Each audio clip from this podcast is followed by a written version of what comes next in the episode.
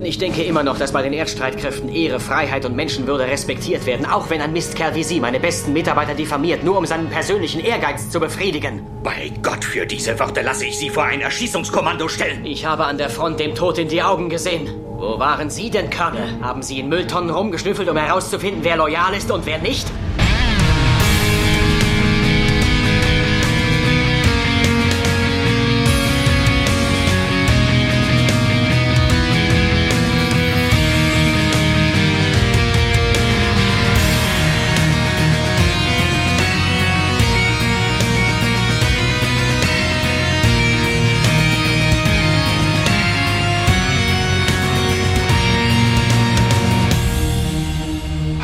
Herzlich willkommen zu einer weiteren Ausgabe von Der Graurat, der deutsche Babylon 5 Podcast. Und ich bin wie immer mit Düsseldorf verbunden im äh, doppelten Sinne und begrüße die Dame zuerst, unsere nackte Frauenbeauftragte. Hallo Mary. Hallo Sascha, ich war erst ein bisschen irritiert, als du mit Dame angefangen hast, aber der Rest hat es dann ja noch geklärt. und ich freue mich, wieder dabei sein zu dürfen. Und hallo Raphael aus dem Nachbarstadtteil. Ja, einen, einen wunderschönen guten Abend nach Düsseldorf und an den Sascha, von dem ich mir immer noch nicht gemerkt habe, wo er wohnt. Irgendwo hinter Berlin in der Walachei. So sieht's aus. Belassen wir es dabei. Gibt es außer Berlin, Düsseldorf, Köln noch andere Städte in Deutschland oder Orte, wo man leben kann? Da müsst du den Alex Köln fragen. gesagt?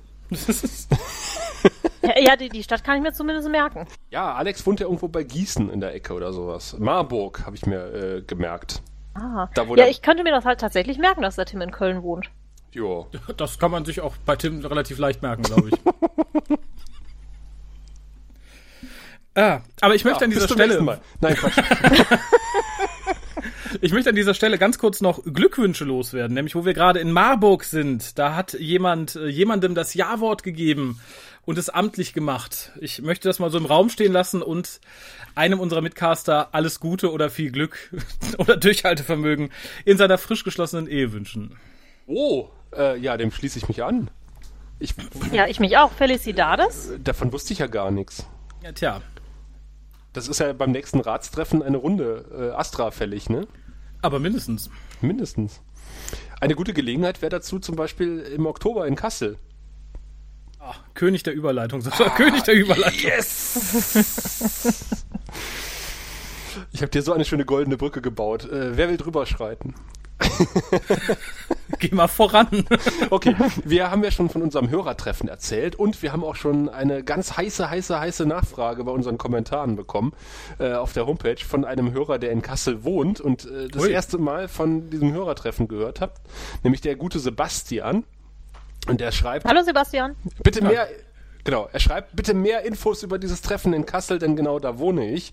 Und äh, lieber Sebastian, wir wollen dich nicht länger auf die Folter spannen. Es wird ein Hörertreffen geben, haben wir schon gesagt, im Rahmen der Timelash, der äh, deutschen Doctor Who Convention.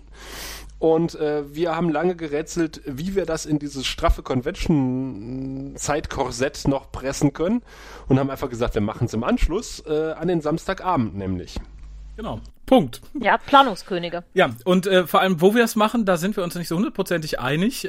Ich, ich glaube, wir waren so weit, dass wir sagen, wir treffen uns in der Bahnhofsvorhalle gucken, wer da ist und stürmen dann eines der anliegenden Lokale. Im Zweifelsfall ist es der Burger King, oder die kleine komische Kneipe, die irgendwie etwas muffig aussah, vorne rechts. Aber vielleicht hat der Einland. Sebastian auch einen ganz heißen Tipp für uns, wenn er aus Kassel kommt. Oder ein großes Wohnzimmer. es sollte nicht allzu weit, egal was, nicht allzu weit vom Kulturbahnhof entfernt sein. Das ist quasi der Bahnhof, äh, von dem wir sprachen, der Kulturbahnhof in Kassel, wo wir uns erstmal in der Eingangshalle treffen werden und äh, dann eine Lokalität heimsuchen unser, unseres geringsten Misstrauens. Und damit wir so ungefähr planen können, wäre es nett, wenn ihr uns ungefähr auch sagen könntet, ob ihr kommt oder nicht und mit wie viel Personen. Wir haben äh, dazu eine Facebook-Event-Seite ins Leben gerufen. Da könnt ihr fleißig kommentieren und eure Teilnahme zusagen und äh, oh ja, äh, im besten Fall zusagen. Und wir freuen uns, euch in Kassel zu treffen. Auch ja. dich. Mich? Na, äh, dich nicht. Du da. Ach so, du, dann, dann bleibe ich. Du, der, der, du, unser namenloser Hörer. Genau, und, und unsere namenlose Hörerin. Nein, Raphael, auf dich freue ich mich natürlich auch und ganz ah. besonders auf unsere nackte Frauenbeauftragte, die nicht nackt sein wird, sondern ganz einfach zu erkennen ist äh, in, ja. anhand ihrer Uniform. Da gab es eine Abstimmung. Richtig. Und das erste von beiden Kostümen, die ich äh, wahrscheinlich haben werde, ist auch schon fertig. Ui. Ein Tipp. Es ist schwarz. Oh, das ist schwierig, weil das zweite auch schwarz ist. Obwohl du da. Ja, aber das ist nicht ganz so schwarz. Naja, du hattest. Ich, ich, ich sag immer noch, das ist komplett schwarz. Du hattest da ein paar Zweifel dran. Ja, ich habe auch der Einfachheit halber jetzt auch für das andere schwarzen Stoff gekauft. Ja, das ist super. Schwarz ist äh, sowieso beautiful. Kann man auch zu allem tragen. Ja, eben. Das kann man wunderbar zu jedem Schattenkrieg kombinieren. Das führt Oh, mich aber zu einer von weit Welt trägt schwarz zum Schattenkrieg. Super. Das führt mich aber zu einer weiteren Frage, lieber Sascha. Wirst du uns auch in Uniform beehren am samstäglichen Abend? Ja, das wollte ich gerade sagen. Also wir sind natürlich abseits des Hörertreffens ohnehin den ganzen Tag auf der Timelash irgendwie unterwegs. Äh, Mary ist äh, an einem der beiden Tage als äh, Psychop zu erkennen, an einem anderen Tag als äh, äh, Susan Ivanova in ihrer Army, Army of of Light Light Uniform, wenn alles gut geht. Die Uniform? muss nächstes Wochenende gebastelt werden. So sieht's aus. Ähm, also sie ist zu erkennen und ich bin auch zu erkennen, zumindest am Samstag, weil ich dort in Babylon 5 äh, Klassik, Klassik-Uniform herumlaufen werde. Also der blaue äh, Dress. Ob ich die äh, Nightwatch-Armbinde trage oder sie Raphael überlasse, das muss ich noch entscheiden spontan. Uh, Ich trage kein Cosplay, lass mich da raus. nicht mal eine Nightwatch-Armbinde. Na, vielleicht können Ich wir kann die ja eine Perücke Tim oder mitbringen. Gregor vermachen. Dank. Du hast vorhin noch Ja. ge geschrieben, du magst lange Haare, Raphael. Du hättest gerne lange Genau. Haare. Die Zeiten sind vorbei. So lang kriege ich sie nicht mehr. Und äh, Perücke, nein. Aber das führt natürlich dazu, ihr werdet, selbst wenn ihr niemanden von uns wirklich kennt, wenn ihr irgendwen in Babylon 5 Uniform seht, lauft hin, das wird dann das Hörertreffen sein. Oder wenn ihr auf der Timelash seid, halt noch nicht. Aber dann lauft diesen Personen nach, die werden irgendwann beim Hörertreffen enden. Weil ich glaube, die Chance ist relativ gering, dass irgendjemand anders da im Babylon 5 Outfit rumläuft. Na, never say never. Wir waren mit dem Sirenencast auf einer ähm, Star Trek Convention und haben zwei Leute in Babylon 5 Uniformen getroffen, weil Rainer Schöne da war. Rainer Schöne hat Dukat gespielt. Also der, der war nicht nur der erste Deutsche bei Star Trek TNG. In dieser Folge, in der Picard ähm, gefangen wird mit den Aliens zusammen und durch eine Kopie ersetzt wird, da hat er den äh, komischen löwenartigen Außerirdischen mit den furchtbaren Zähnen gespielt, der eigentlich nichts essen konnte, weil seine Zähne zusammengewachsen sind. Und er hat Dukat gespielt in Babylon 5 und da sind tatsächlich zwei Leute in Babylon 5 Uniformen erschienen und einer ist irgendwie aus der Nähe von Hannover extra hingefahren nach Eberswalde. Das war cool. Umher. Oh, das ist doch schön, aber ich finde halt, Star Trek und Babylon 5 liegt halt irgendwie noch dichter beieinander als ähm, Babylon 5 und Doctor Who. ja, das stimmt. Ich glaube, die fragen uns, also ich hoffe tatsächlich, dass uns jemand fragt, ob das ein Cosplay irgendwie aus den alten Folgen wäre. Das kann passieren. Hatte nicht diese eine äh, Companion-Dame, die nur eine Folge mitgemacht hat und dann äh, ganz schnell gestorben ist, so eine ähnliche Uniform angehabt? Sarah Kingdom? Ja? Im, im, im Zweifelsfall, äh, ja, sagen wir, das ist ein abgewandeltes, ein ganz, Oh, ein ganz schaffen wir das mutiges, vielleicht, das Leuten zu verkaufen, wirklich? Nee, nee, das waren ja die Companions damals in der äh, Staffel 7 und Oh ja, das machen wir. Genau. Das ist Wir waren drei Episoden mit Hartnell unterwegs. Und ich sage hier, blaue Uniform, ich bin Captain Jack.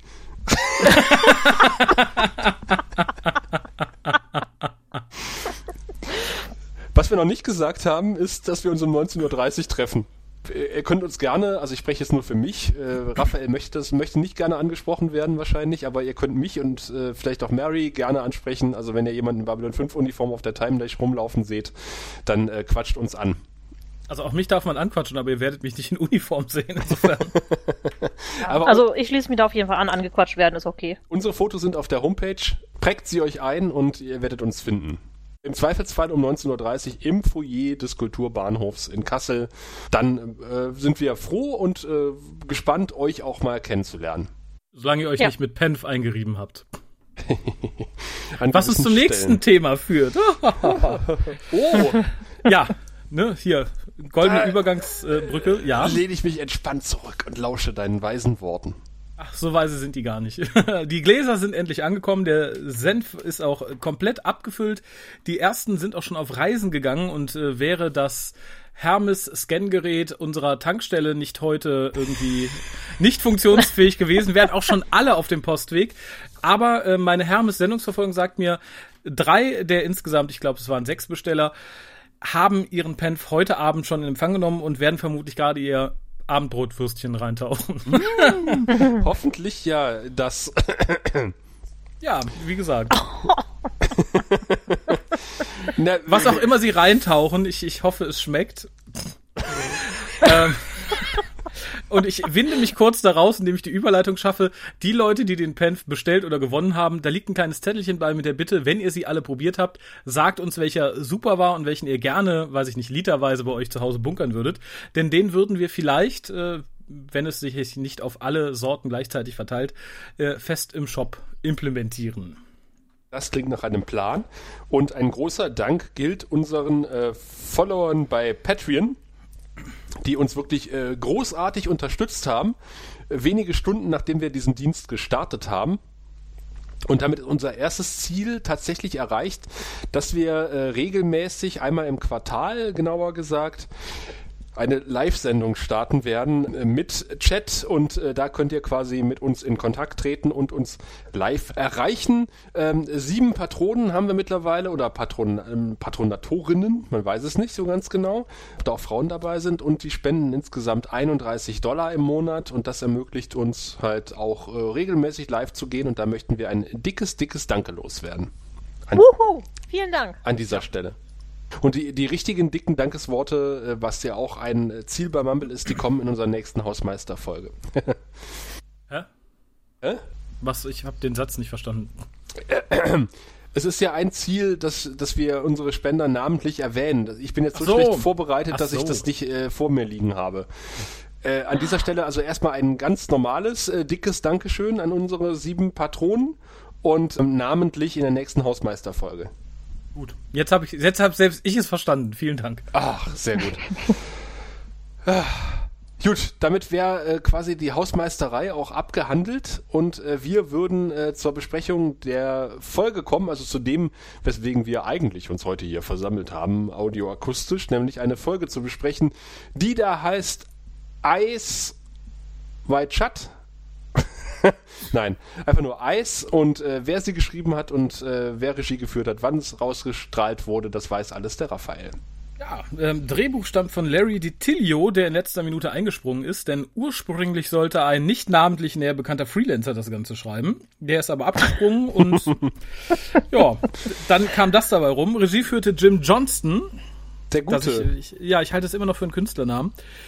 Und Erstausstrahlung in den USA war der 13.07.1994. In Deutschland wurden wir damit beehrt am 19.11.1995.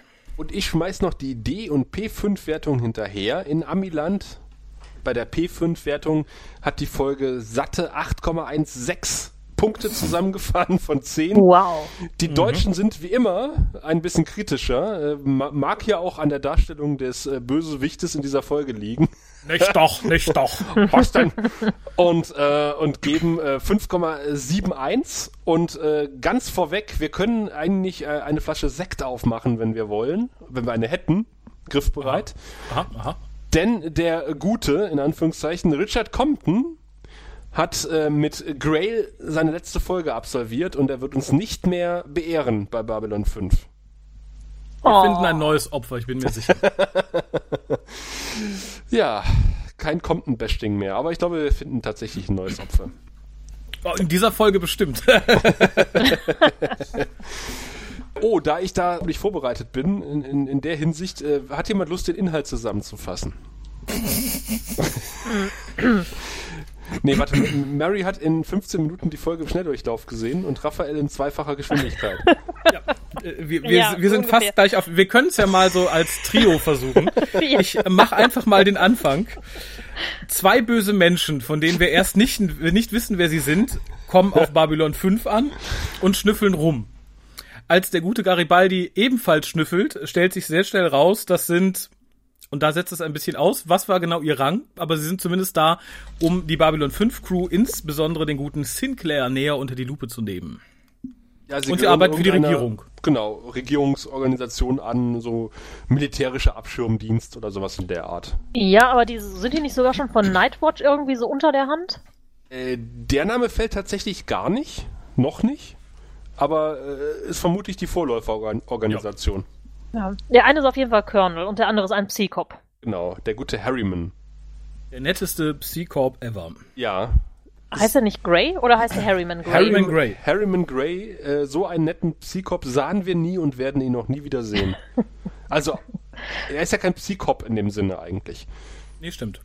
Nee, er ist, glaube ich, Berater, ne? Es stellt sich nämlich heraus, Harriman Gray war früher mal bei der Erdallianz, äh, hat dann aber telepathische Fähigkeiten entwickelt, respektive die wurden entdeckt.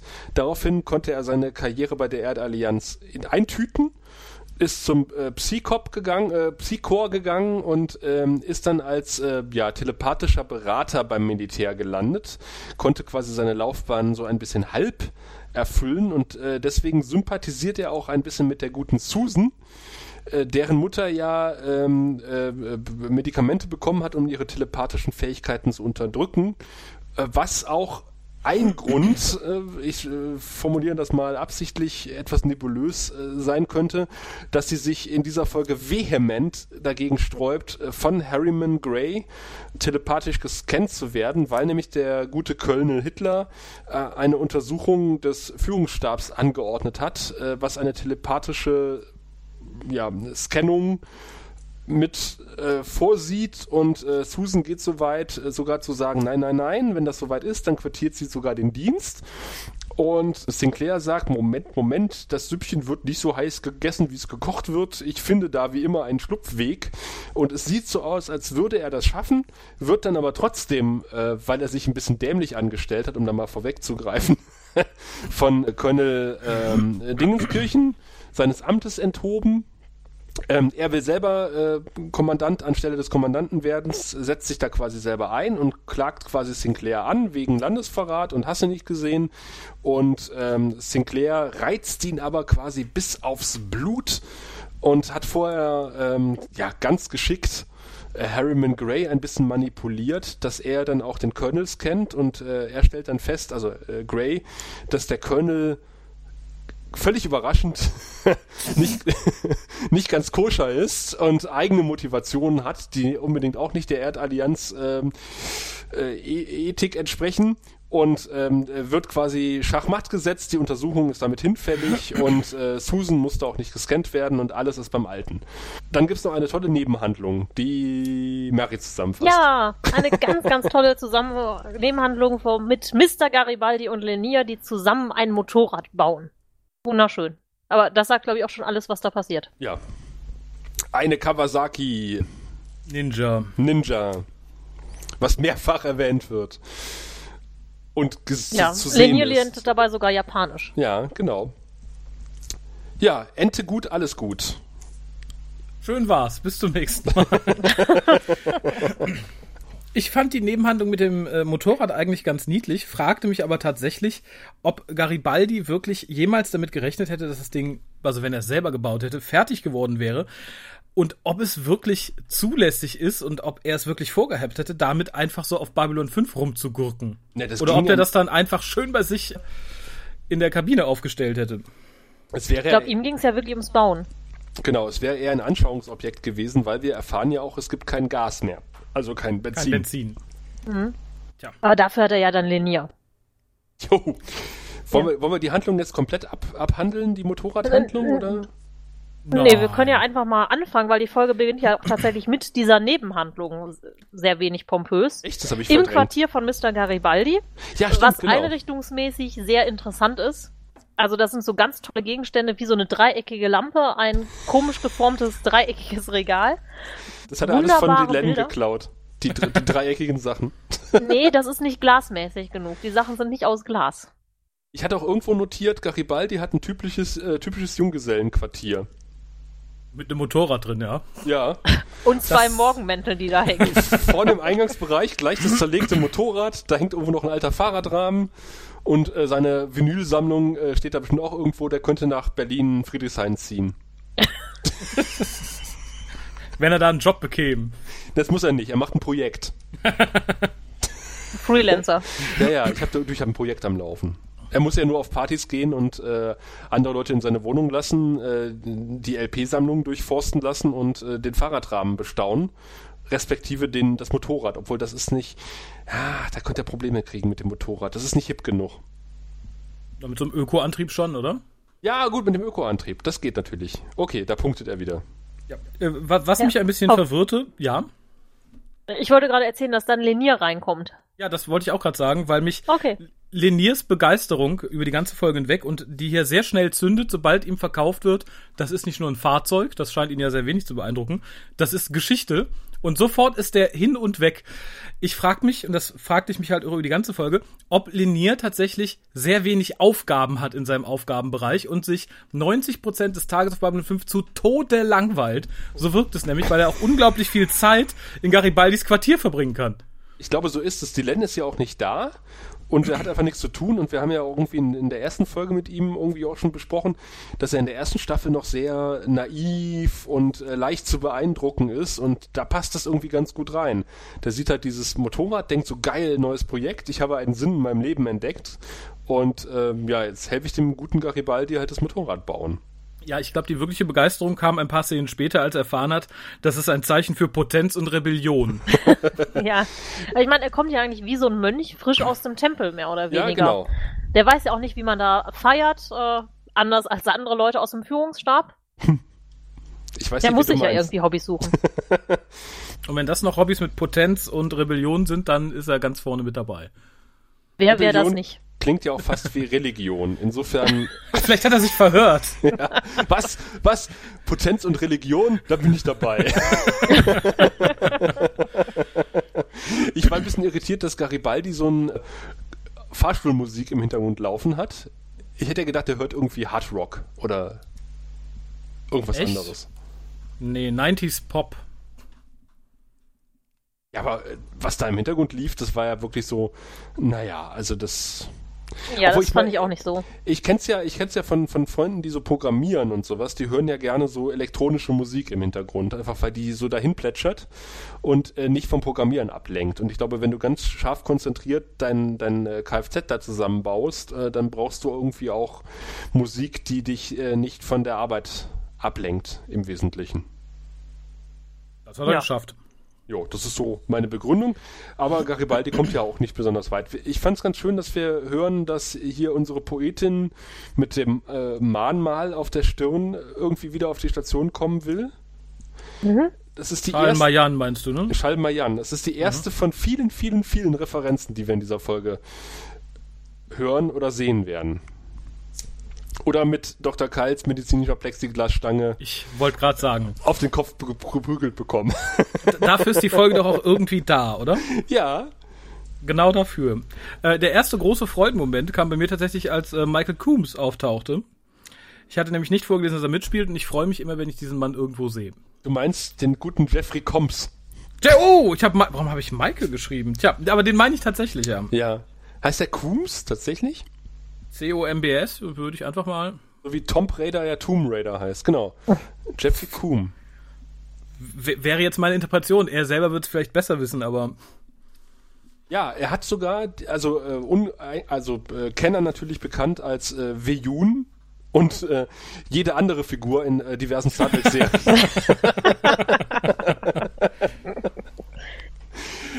ja, also er ist aus keiner Star Trek-Serie der 90er äh, rauszudenken, der gute Jeffrey. Und äh, ich fand es besonders bemerkenswert, dass er die gleiche Synchronstimme hatte. Wie später mir im bei Deep Englischen nicht aufgefallen. Ja, ich hab's, ich hab's extra nochmal kurz auf Deutsch geguckt und äh, ja, stellt sich heraus, tatsächlich, der hat die gleiche Synchronstimme wie später, wie Yoon in Deep Space Nine. Aber hat er die nicht fast immer? Ich meine auch in dem Film mit Michael J. Fox, dessen Titel mir gerade nicht einfällt, da hat er auch die gleiche. Ich glaube, die sind Ja, sehr es eng gibt miteinander ja auch verbandelt. nicht so viele Synchronsprecher, oder?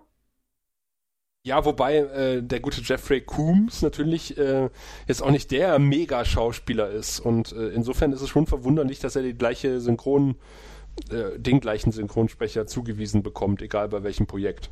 Ja, wenn es nur zehn Science-Fiction-Synchronsprecher für Nebenrollen gibt. Ja, aber die höre ich eher selten irgendwo anders. Ja, stimmt. Ich habe noch ganz kurz aufgeschrieben, äh, Garibaldi ist ein Spielkind, weil er sich auf sein Moped setzt und brumm, brumm, brumm macht. und es gibt offensichtlich noch äh, Japanisch äh, im Babylon 5 Universum. Ja, und es gibt auch noch äh, ganz, ganz dicke Handbücher. Ja, die halt, ausgegeben werden. Nee, die hat er ja beim Pokern gewonnen oder so ähnlich. Ja, ich, ich wollte gerade aber sagen, das ist eine alte Anleitung, dann muss es ja momentan kein Japanisch mehr geben im Babylon 5 Universum.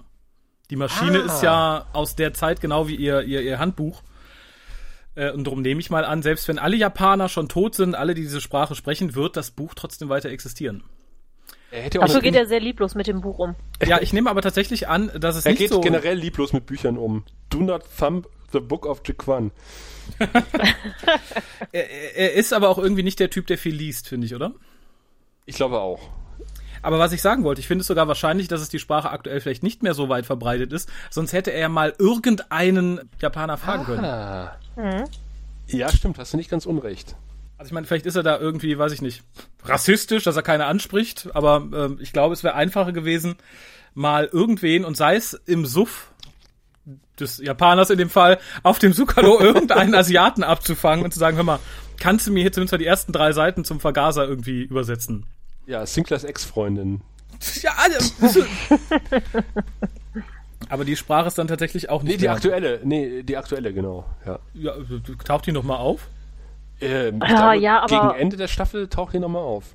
Ah, Aber das ist ja auch nichts, was du mal eben so machst. Oh, komm, ich übersetze dir hier mal 20 Seiten. Ähm, dadurch, dass ich Spanisch spreche, komme ich ja auch immer in Zusammenhang mit irgendjemandem, der sagt, oh, kannst du mir das mal eben schnell übersetzen?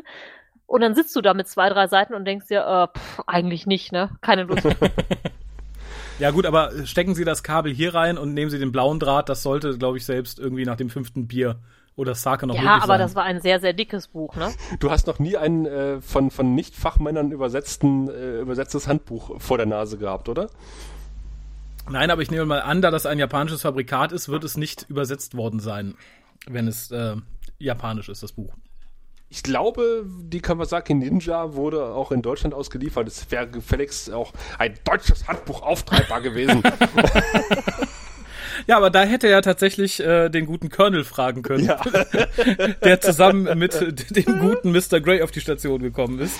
Was ich bemerkenswert fand, wir haben dann äh, einen Schnitt und wir sind wieder in einem Restaurant, was ich nicht kannte. Und wir sehen tatsächlich wieder einen Mitarbeiter von Garibaldi und ich bin mir sicher, er sucht die sich aus, nach, je nachdem, was sie bei ihrem Vorstellungsgespräch essen, wenn die sich treffen. Denn auch hier wieder, ich dachte im ersten Moment, man sieht ja nur die Hände und die Uniform. Ich dachte, ach, sieh an, Garibaldi wieder, ne? Ein Burger. Ja, dachte ich auch. Und es blendet dann ab und ich dachte, hm, tja, das äh, muss tatsächlich so sein. Wenn, wenn einer sich da hinsetzt und Salat bestellt, dann sagt er, nö, gehen Sie bitte, wir brauchen Sie nicht. Ja, ja. Der gute Lou, Lou Walsh, der taucht dann nochmal später auf äh, in der Serie. Ich habe ja auch aufgeschrieben, Garibaldis Leute essen gerne, aber sie schalten zumindest schneller als Garibaldi. Weil Ja.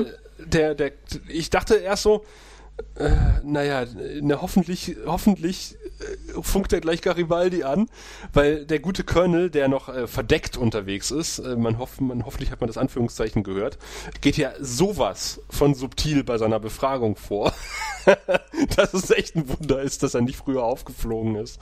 Da geht er überall hin so, kennen Sie eigentlich den Commander? Hat er schon mal was falsch gemacht? Finden Sie nicht auch, dass der ein komischer Typ ist? Der ist doof, ne? Ja, ja, genau. Finden wie Sie auch. nicht Ihren Chef? so, ähm, Aber ich rechne tatsächlich, weil ich ja nun äh, Garibaldi eine Weile kenne, fest damit, dass der Mann erstmal frei von der Leber weg ablästert. Ja, ja, und der Commander ist ja auch ein Vollidiot und dut, dut, dut. Insofern war ich tatsächlich sehr überrascht, als er das Gespräch sehr, sehr, sehr abrupt abbrach und auch sehr unfreundlich, was ich äh, ziemlich passend fand, und sich dann direkt an seinen Chef wendet. Da, da dachte ich, okay, da hast du mal den einen Guten. Hoffentlich wird der nicht in dieser Folge erschossen. ja, das dachte ich Vor allem, der hat ja auch nicht nochmal in seinen Burger gebissen, sondern erst noch überlegt, ob er reinbeißen soll und dann genau. doch erst gefunkt. Und ich Fand dachte, ich Herz sehr und auch mit diesem kleinen Zoom noch da rein. als ich das gesehen habe, dachte ich so, na, na? Dann yes. Beißt der oder funkt der? um nochmal kurz vor den Vorspann zu hüpfen, den Vorspann, also den Teaser vom Vorspann, unglaublich Staffel einzig. Also äh, zwei, zwei offensichtliche Bösewichte, die sich auf dem Monitor das Personal von Babylon 5 angucken und dann äh, geheimnisvoll abblenden. Das hat mich sowas von an Cyber Sinclair erinnert. Unangenehm. Das ist er also. Hm. genau. Und diesmal gucken Aber es sie gibt Ivanova. immer diese eine Sequenz, wo die beiden äh, Bösewichte zusammen in einem Raum sind und nochmal ihren bösen Plan diskutieren. Ja, genau. Äh, Es gab, es gab auch einen, eine Vor Vorspannsequenz, äh, die habe ich damals mit Sebastian geguckt. Und die endete irgendwie damit, dass irgendwer sagte, er ist geflohen nach Babylon 5. Und dann ist, war die Ablende und dann äh, sagte Sebastian, wenn er jetzt gesagt hätte nach äh, zum Mars, dann wäre es doch halb so spannend gewesen. Natürlich nach Babylon 5, wohin sonst? Stupido.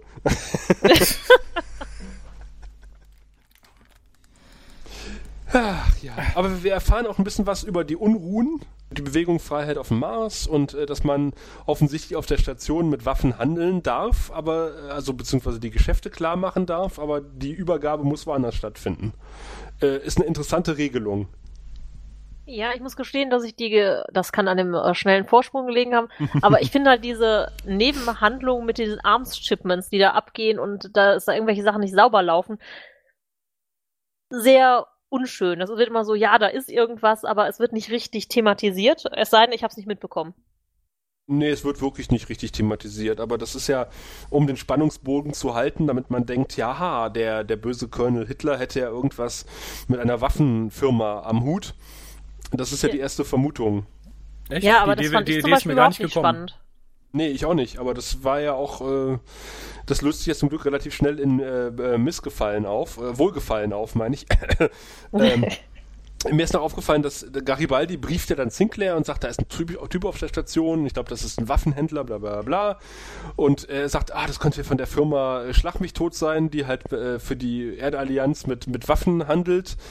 Da sagt er einen schönen Satz, nämlich, wir wollen uns nicht mit einem Konzern anlegen. Oder im Englischen, the last thing that we need is a corporate lawsuit. Äh, Fand ich einen sehr schönen Satz und das äh, spricht ja irgendwie Bände für ähm, den Zustand im Babylon 5 Universum der offensichtlich nicht viel anders ist als heute. Also mit Firmen und ihren guten Anwälten legt man sich besser nicht an. Ja, mal das Geld, ne? Ja, eben. Ja, hat sich Ähm, nicht viel geändert. Nee, aber was sich geändert hat, und damit springe ich nochmal zurück zu dem total begeisterten Linier in seinem Quartier, er schaut sich dann offensichtlich einen Werbefilm über Motorräder an. Und dort wird dann ganz kurz gesagt, seit 2035 gibt es keine Motorräder mehr. Und es wird das letzte Modell eingeblendet. Und das fand ich faszinierend. Äh, Dafür, dass wir davon noch knapp 19 Jahre entfernt sind, war es schon arg futuristisch. Echt, das ist mir gar nicht aufgefallen. Sah so ein bisschen aus wie die Bikes bei Tron. Cool. Ja, sowas Ja. möchte ich haben. Kommt jetzt vielleicht ja bald. Ja, ich Was? muss mich noch Achso, ja, 19 Jahre, ne? ja. nur neun- 19 Jahre gedulden. Bis Halt dahin dich ist, fit. Bis dahin ist meine alte Simson vielleicht auch endgültig zerfallen, Baujahr 84 oder 86. Dann hast du einen Grund. Und dann könnte ich mir mal ein neues zulegen. Mir ist auch aufgefallen, dass, dass äh, hier ähm, der Colonel und sein Telepath äh, ein riesiges Quartier haben. Aus Steuergelder, ne? Ja. Und Ich weiß nicht, ist das wirklich ein äh, Quartier? Das ist ja, sieht ja schon halb aus wie so ein Meetingraum eigentlich. Nee, nee, das ist ihr Quartier, tatsächlich. Und da kommt der Garibaldi rein und äh, konfrontiert sie mit seinen Erkenntnissen. Dann äh, drückt ihm ja ähm, Colonel Dingenskirchen seine Karte in die Hand und sagt, ja, ja, Sie haben recht, wir sind Agenten. Hier ist meine Karte. das Ich fand ich total fand- lustig.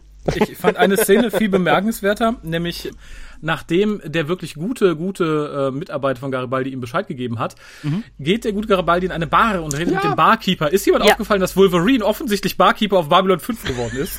Ja, Naja, es läuft halt nicht mehr und so dass mit da ein dem Film. Glücksrad an der Wand hängt. Ein was? Das ist wie so ein knallbuntes Glücksrad, das werden wir später nochmal. Ach ja. Ja, das hängt nicht mehr lange da. Nee, genau. da habe ich auch gedacht, was für Deko-Element haben die in der Zukunft? Schön. Jo, Preiswert, vor allem preiswert. wie die ganze Folge. Ja, wobei man muss jetzt einmal ähm, lobend erwähnen, in der nächsten Szene, wo die dann alle zusammen um den Tisch Mhm. stehen, sind die Personen, die Schauspieler also wirklich schön im Dreieck angeordnet. Ach, das ist ja mein, mein Spruch, Mary. Ja, ah, schade. Tut mir echt leid. Nee, nee, äh, schön, dass, dass dir das auch auffällt. Ja, ich war so auf Dreiecke fixiert, diese Folge. Mhm, Ich habe auch im. Quartier von ähm, vom Corporal Dreiecke gesehen. Ich sehe Dreiecke. Ich sehe tote Dreiecke. Da muss ich mich ein bisschen schämen. Mir ist in dieser Szene in dem Tisch nur aufgefallen, wie unglaublich klein Jeffrey Coombs sein muss. Selbst neben Garibaldi wirkt der Mensch wie ein Zwerg. Ich fand faszinierend. Der ist maximal 1,55. Ja, aber an dem Tisch, Garibaldi stützt sich auch immer auf, der sitzt ja nicht, deshalb wirkt er größer. Ich fand es ganz interessant, dass, äh, dass die Papiere vor dem Colonel lagen, um äh, dann dramatisch auf den Tisch geworfen zu werden. Die waren nur da, damit er sagen kann, hier ist meine Bevollmächtigung, dass ich äh, sie kontrollieren kann. Ja, hätte es einen Verhedehandschuh noch gegeben, hätte er den ähm, Sinclair ins ja, Gesicht ja, geschlagen. ja, ja, genau. Er musste halt irgendwas dramatisch auf den Tisch werfen und äh, deswegen hatte er diese Papiere in der Hand. Ja, aber das war auch praktisch schon das, was in der Szene passiert ist, oder? Ich habe mal gerade gegoogelt, äh, Jeffrey Kump ist äh, 1,70 Meter groß. Was? Dann stand er auf jeden Fall irgendwie in der Vertiefung. Es gibt eine Seite, die heißt Celebrity Celeb Heights. Da kann man die Größe von allen Schauspielern. Super, jetzt bin ich den Rest des Abends beschäftigt. Ich wollte gerade sagen, das ich habe mich lange gefragt, ob es im Internet eine Datenbank über sowas gibt, weil es ja Ja, wirklich mal ganz interessant ist. Ach, sehr schön. Es ist die Frage, ob es auch ein, ein Celeb White, äh, White gibt. Ich glaube, veränderliche Maße nachtragen ist da immer ein bisschen doof. Es gibt Celeb Height und es gibt äh, Height Celebs. es gibt offensichtlich mehrere Seiten. Es scheint auf jeden Fall Bedarf zu geben. Und Famous Heights. Dann guck doch bitte mal direkt, wie groß Michael Doyle ist. Michael Doyle. Wollt ihr nicht vielleicht Jerry Doyle suchen? Ach, natürlich, ich, ich hab's heute mit Michaels. Mi Michael Doyle, ist das nicht, äh, ist das nicht Worf? Michael Dorn. Ach ja, genau. Ich kenne meine Michaels. Und noch mehr. Michael Doyle äh, war ähm, Jerry? Immer noch Jerry, bitte? Jerry, ja, verdammt, der Michael Garibaldi gespielt hat, war 1,91 Meter hoch und jetzt ist er 1,91 Meter lang. Und liegt 1,90 Meter tief.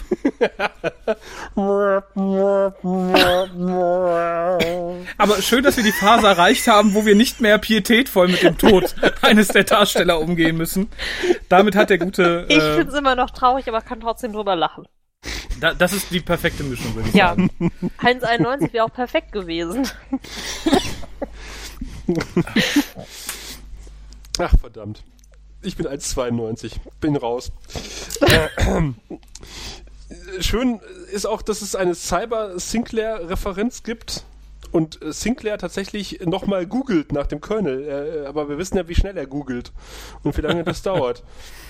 Ich habe mir noch aufgeschrieben, dass es eine wackelige Handkamera gibt äh, in der Szene, bei der Garibaldi und Linier den Gang hinunterlaufen und einen Dialog sich liefern. Ist euch aufgefallen, es gibt sowieso eine ganze Menge Lauferei in der Folge. Also vorher Ja. Garibaldi Ja. und Sinclair laufen schon die ganze Zeit. Hinterher Garibaldi, Gray und der Hitler-Colonel da laufen. Und äh, immer die Kamera vorne weg und die hinterher. Ja, es tat mir ein bisschen leid in der Szene, in der nämlich eben Garibaldi und Sinclair den Gang runterlaufen, dass sie da nicht den Gang mit der Bank erwischt hätten. Da hätten sie sich nämlich gemütlich hinsetzen und weiterreden können. Und dem Abflussrohr. Ja, so, so müssen sie dann irgendwie abrupt, ich glaube, vom Fahrstuhl halt machen und weiterreden. Äh, Ich find's eigentlich schade. Ich mag solche Szenen immer, aber das muss ja irgendwie auch sinnvoll in die Handlung eingebettet werden. Das ist so ein bisschen wie bei, wie heißt er noch? Ach ja, George Lucas, bei den Prequels. Entweder äh, liefert er Ep- Exposé, in dem zwei Leute einen Gang hinablaufen, in dem zwei Leute sitzen, oder in dem zwei Leute irgendwo blöd in der Gegend herumstehen und äh, eigentlich auch nicht viel machen, außer Exposé zu liefern. Das ist so, das fasst die Prequels ganz gut zusammen. Und noch ein bisschen sinnlose Action nebenbei. Ja. Bisschen, ja. Ich habe gestern wieder angefangen, Vor Episode 1 zu gucken. oh Gott. Warum? Ich hatte gesagt, ich wollte alle Filme wieder hintereinander gucken, habe gedacht, ich muss der Fairness halber mit Episode 1 anfangen und dann bin ich erstmal duschen gegangen. Dann habe ich Abendessen gemacht und dann war Ekel. Episode 1 irgendwann rum. Dann ist der Film voll erträglich, oder? Wenn man dabei duschen geht und Abendessen zubereitet. Ich muss, ich muss immer duschen, nachdem ich Episode 1 gesehen habe. Da finde ich, macht Mary das schlauer. so vom Zeitmanagement her. Ja, Kann man das, das Gucken gleich sparen und sofort duschen. Ich bin jetzt schon dabei, wo, wo Garibaldi einen 1,4 Stunden langen Kopiervorgang anstößt.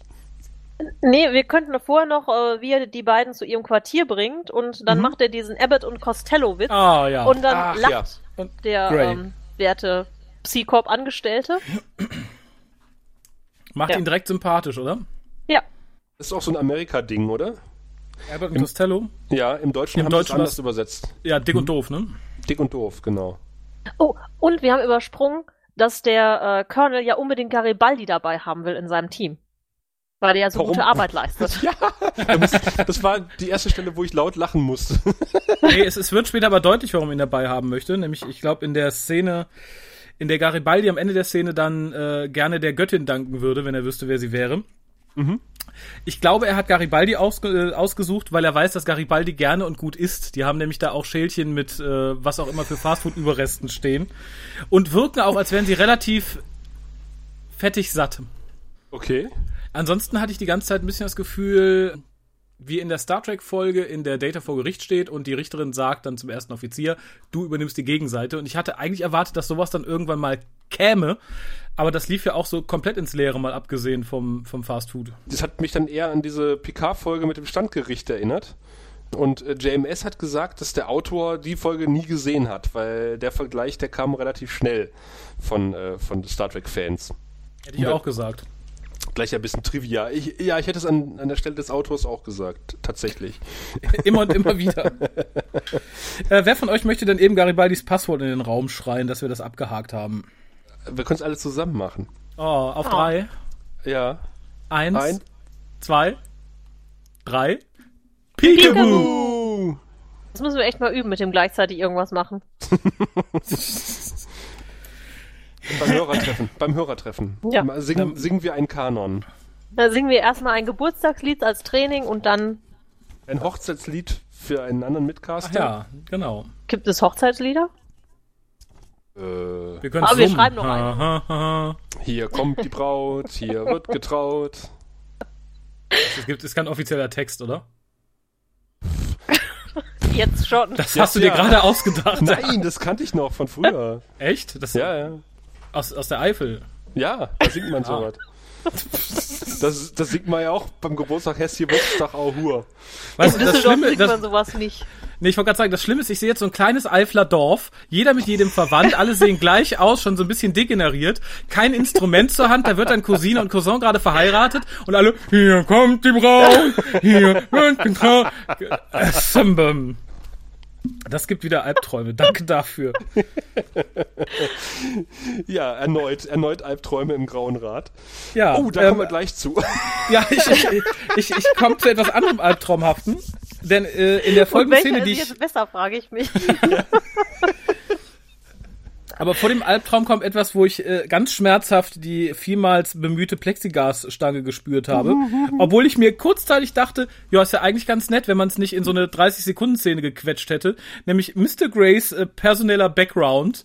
Und äh, wirklich, wenn man was theatralisch vortragen kann, dann sieht man es in dieser Szene. Äh, Dass er nicht angefangen hat zu heulen, auf die Knie zu fallen, wäre das Einzige, was das noch einen Schritt hätte weitertreiben können. Ähm, wie gesagt, so die ersten paar Sekunden dachte ich, ach ja, das ist ja eigentlich ganz, au, au, so ungefähr. Ähm, Ich Ich fand habe noch mir schade. aufgeschrieben, das ist eine Theaterszene irgendwie. Das ist eine Inszenierung, Ja. die passt ins Theater, die ist für eine Fernsehserie mehr als übertrieben. Dieses, Ja. wie er dann so leicht erhöht da steht und nochmal mit den Armen gestikuliert und sie unter ihm steht und dann Schnitt zu ihr und man sieht ihn so Rücken an sich nur den Kopf und sie ganz weit unten und kommt da nach oben und schreit ihn an. I twist your head and use it as a chamber pot. Ich glaube, das war auch mein Highlight in der Folge, wie sie das brüllt. ich war noch ein Junge. Da kamen die Psi-Polizisten zu mir. ja. und ich wollte doch nur Soldat werden. Aber wir haben die, wir haben die tolle Szene verpasst, in der Garibaldi nämlich googelt. Und die Internetverbindung nach Babylon 5 muss extrem langsam sein. Das, äh, das zieht sich auch ein bisschen durch die Folge. Ähm, denn wir haben diese Zeitangabe, er macht einen ganz normalen Suchvorgang oder Kopiervorgang, wo er vorher gesagt hat, naja, das dauert. Und ich habe gesagt so, was ist denn so schwierig daran, die Dateien zu kopieren? Und da sehen wir das halt, weil der Computer sagt, ja, der Kopiervorgang dauert 1,4 Stunden. Ja, du Um- kennst die Datenmenge nicht. Ja, Ja, davon abgesehen, ihr habt das Sicherheitsbüro gesehen, das sieht ja selbst aus wie so ein Casino und da Ja, bewegt stimmt. sich auch nichts auf dem Bildschirm, die Texte stehen einfach da. Wahrscheinlich gehen die einfach so langsam nach oben, deshalb dauert das. Ich finde Die die, Ab- die Zeitangabe 1,4 Stunden. Das war schon in dieser Folge, wo Sinclairs Freundin da hier die Walker über Sigma 9 trifft. Da gab es auch so eine komische 1, noch was Stunden Zeitangabe. Rechnen das mal um, 1,4 Stunden. Was ist das für ein Quatsch? Vielleicht ist 1,4 Stunden, äh, 1,4 die Glückszahl von jemandem am Set gewesen. Das kann sein. 1,41. Pi minus 2. Tja, wir erfahren aber zumindest, dass Telepathen nicht zum Militär dürfen. Ja, auch vernünftig. Wir sehen ja, wohin das führt. Wir sehen das, wohin das führt. Ja, wenn äh, Telepathen da noch zu sehr mitzumischen haben, das äh, merken wir ja später im Verlauf der so. Serie. Ja, gut, wir merken aber, dass die Telepathen offenbar einen Fuß irgendwo in höheren Stellen äh, beim Militär haben. Zumindest unser allseits beliebter äh, Bester, der mehrfach erwähnt wird. Apropos erwähnt, dann haben wir tatsächlich etwas später eine Szene, in der du, glaube ich, alle Referenzen auf einmal um die Ohren gehauen bekommst. Nämlich bei der Frage, erinnern sich noch an die Vorfälle mit Bam, Bam, Bam, Ragestrei, bla, bla, bla. Ich habe es mir gar nicht alles aufgeschrieben. Ironheart und Genau. Ich weiß ich nicht. Ich, ich finde es nett, dass man es aufgreift, aber so, das haben die Referenzen nicht verdient, finde ich. Ja, ich glaube, wenn du schnell irgendwas referenzieren musst, dann machst du es in Form einer Gerichtsverhandlung, wo man das alles nochmal äh, vorzerren kann. Insofern ist hier der gute Larry den einfachen Weg gegangen. Das ist halt wirklich einfach dieses, ne, Telling, Telling, Telling, da wird nichts gezeigt. Äh, man Ja. kann das überhaupt nicht aufnehmen. Na gut, wir haben eine, eine weitere wackelige Handkamerafahrt. Zwischenzeitlich, wenn du irgendwas aufnehmen willst, aber genauso wackelig sind halt die Dialoge dann. Insofern passt es wieder. Ähm, schön fand ich eigentlich den Dialog dann wieder im Quartier von Mr. Garibaldi, der dann schlafen gehen will. Ja, der war süß. Und dann den Den meditierenden. Linier vor sich findet. Ja, äh, darf ich da kurz dann, wahrscheinlich hat Sascha es auch ausgesucht, das lustige Trivia äh, bezüglich Leniers Gesang. Denn eigentlich war nur geplant, dass er leise vor sich hin säuselt und er sagt dann, er hätte eine andere Idee, ob das okay wäre und sie sagten, ja, mach mal. Und er sagt ja dann dieses äh, Saga Babi. Und Genau. äh, das Produktionsteam hat erst sehr viel später festgestellt, dass das der Titel des aktuellen Albums von äh, Mamis Band Barnes and Barnes ist und hat ihn dann wohl etwas ins Gericht genommen deswegen. Aber Ich fand find's es süß. cool. Ich hätte es Ja. auch probiert. Ich wollte gerade sagen. Wenn wir da gesessen hätten, wäre vermutlich gesagt, der graue. Pen, ja, äh, generell hat mir in der ganzen Szene die Patreon slash Graurat. 700 Dollar. Nein. Generell hat mir die ganze Wortwahl in dieser in diesem Dialog ganz gut gefallen, weil Mhm. Linier halt wirklich so tatsächlich Religion ein bisschen mit mit Maschinen vermischt. The Mysteries of the Fuel Injection Ja, System finde genau. ich toll, finde ich ganz ganz großartig. Man merkt halt schon. Man merkt halt schon aus welcher Kaste er kommt. Ne? Hättest du da einen aus der dritten hingesetzt, äh, der hätte vermutlich sofort gewusst, was Sache ist. Das ist der Arbeiterkaste, der hätte die einfach mal. Genau, der hat zwischen- die fünf Minuten zusammengebaut Genau, zwischen Frühstück und Mittag einfach mal drei von denen zusammengesetzt. und hätte dann gesagt, bitte Mr. Garibaldi, auf Wiedersehen. Aber für Mr. Linear ist, äh, Linear ist es tatsächlich etwas Mystisches. Fand ich sehr, sehr niedlich. Aber da fragte ich mir dann tatsächlich, als er ihn ja praktisch aus, aus seinem ähm, Quartier verscheuchen muss und er sagt, wann kann ich wiederkommen? Da dachte ich, mein Gott, was muss das Leben eines Liniers langweilig sein? Ja. Aber ich fand auch Schön sehr schön, if I kill him, Ja. I would start a war. Genau. das wollte ich auch gerade anbringen. Sehr offensichtlich gemurmelt, also das muss Linia ja mitbekommen haben. Ja. Aber äh, da Linier sich ja auch immer so mystisch ausdrückt und dann auch noch mit Domo Arigato sich verabschiedet, hatte Mhm. das wahrscheinlich gar nicht verstanden. Genau, im Vermutlich. Deutschen sagt er einfach nur, dann bis morgen um 12 Uhr. Echt? Doof. Sehr schön. Ah, apropos schön.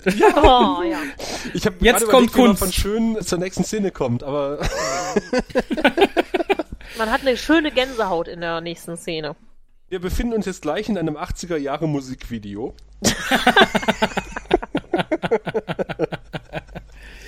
Ja, wobei ich im ersten Moment dachte, hätte man hier noch tatsächlich ein bisschen mehr draufgedrückt, so ähnlich wie bei dem Exposé der Charakterdarstellung von Mr. Grey einige Szenen vorher, dann hätte das was werden können. So ist es für mich irgendwie so ein bisschen ein Rohrkrepierer. Man hat es versucht, sich aber nicht getraut und hat dann sowas Halbgares da.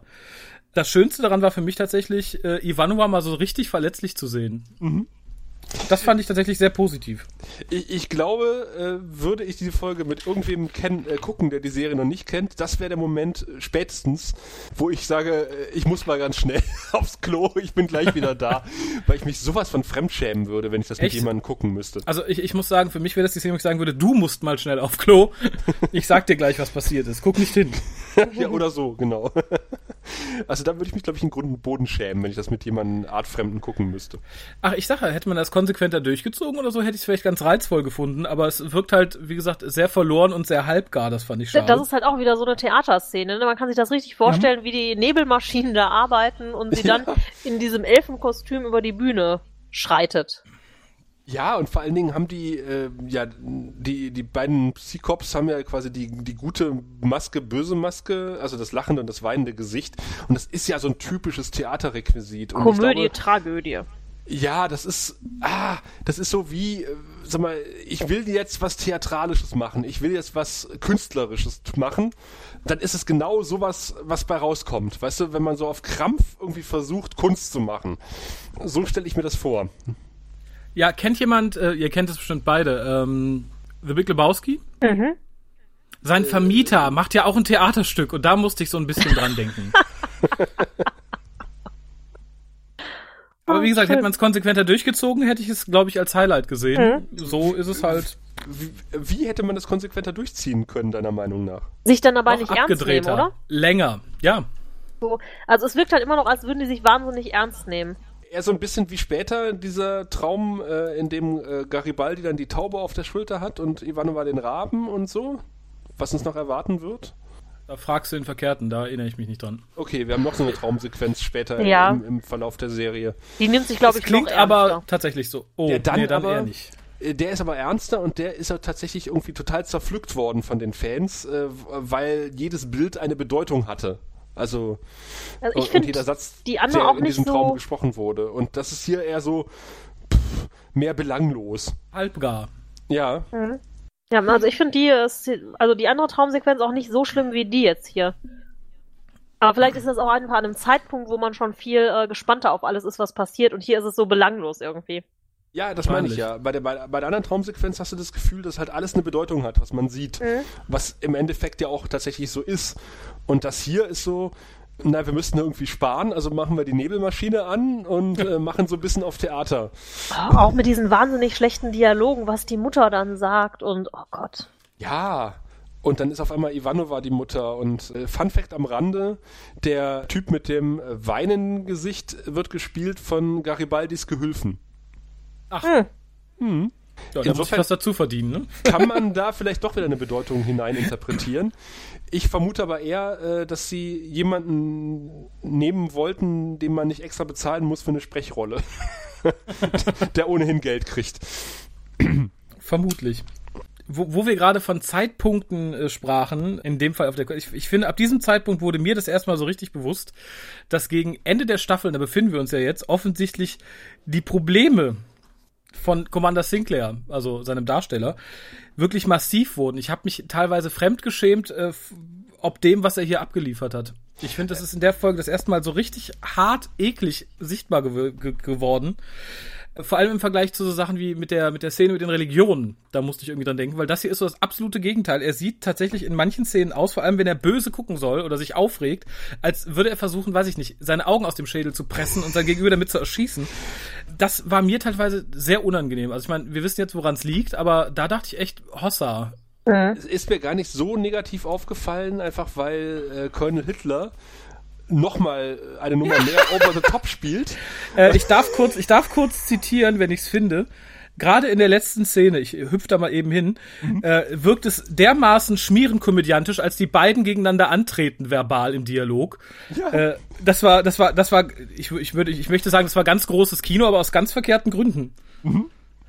Das war, und tatsächlich, und hier ist halt Sinclair von vornherein in jeder Szene, wo er was anderes spielt als sein stoisches Ja, nein, Ja, ja, ja, ja, ja. da versagt er vollends. Und ich finde, hier ist mir das erstmal so richtig übel aufgefallen. Aber gegen Ende äh, bei diesen Szenen, wo sich dann die beiden gegenüber sitzen, die Kontrahenten, äh, habe ich wirklich mehrfach gelacht, weil ich es total lustig fand, zuzugucken. aber auch aus den falschen Gründen. Ja. aber gut, es war unterhaltsam. Ja, fand jemand auch noch jemand die Narbe so unwahrscheinlich schlecht geschminkt? Die war Ja. auch schon so übertrieben. Und die braune Uniform. Ich weiß nicht, ob wir jeweils noch mal eine braune Uniform sehen, aber äh, Colonel Hitler hat halt eine Narbe im Gesicht und eine braune Uniform. Und äh, das ist irgendwie auch so typisch Staffel 1. Wenn, äh, gut, das hat ja nicht JMS geschrieben, diese Folge, aber halt äh, in der ersten Staffel sieht man so viele Klischee-Bösewichte, wo man denkt so, oh Kinder, das ist nicht euer Ernst. Er hätte nur noch humpeln müssen. Ja, das ist halt sehr ein einfach. Bein Ne? nachziehen. Oder einen deutschen Dialekt haben, aber das hat er ja schon fast. Er hat ja irgendwie einen nicht näher identifizierten äh, Akzent. Wobei, er hat ja, warte mal, sein Name ist ja Colonel äh, Ari Ben Sein und da soll er irgendwie leicht arabischen Touch haben, offensichtlich. Was man irgendwie nicht merkt, wenn man es nicht nachliest. Ja, im Drehbuch hat das gut geklungen. Nach der Auswahl des Schauspielers war das schwierig. Der arabische Schauspieler war jetzt zu teuer, lasst uns einfach irgendeinen nehmen. ja, Genau. Äh, Entschuldigung, der arabische Schauspieler sieht nicht aus wie ein Nazi. Den können wir nicht nehmen für diese Rolle. aber der gute Gregory Paul Martin hat auch danach irgendwie auch nicht besonders viele große Rollen gespielt. Seltsam. Ja, kann ich auch nicht nachvollziehen. äh, auf jeden Fall wacht ja Ivanova jetzt schweißgebadet in ihrem Quartier auf äh, und trägt noch offene Haare, als sie ohnehin schon äh, zur Schau trägt in dieser Folge. Ja, da war viel Haarspray drin. Ja, und, und, und viel Kunstschweiß und rennt sofort zu Sinclair und sagt, hier, ich äh, möchte meinen Posten aufgeben. Und äh, Garibaldi, Quatsch, Garibaldi, Sinclair Sinclair? sagt so, nee, nee, Kind, pass mal auf, ich finde hier schon wie immer ein Schlupfloch, weil ich, ich google hier schon seit drei Stunden und lasse mir die Gesetzestexte vorlesen und das passt schon irgendwie. Ich habe doch schon eine Idee. Und dann sagt Ivanova, ja gut, dann ziehe ich meine Kündigung zurück. Sie vertraut ihm halt. Ja. Ja. Äh, fand ich aber Blind. irgendwie ganz, ja, nee, fand ich ganz schön, die, Szene- die Szene, tatsächlich. Dass Ivanova bereit ist, irgendwie ihre Karriere zu opfern, nur um nicht gescannt zu werden.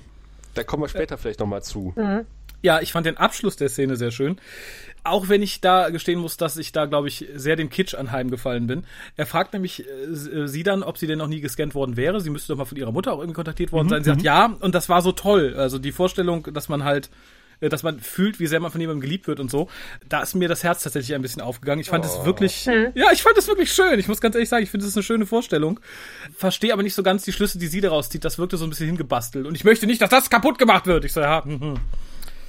Ja, ich meine, da können wir vielleicht mal vorweggreifen. Also es muss ja irgendwie, also es hat ja offensichtlich, da kommen wir wieder zur Plexiglasstange, irgendwelche Gründe, dass Ivanova nicht gescannt werden will.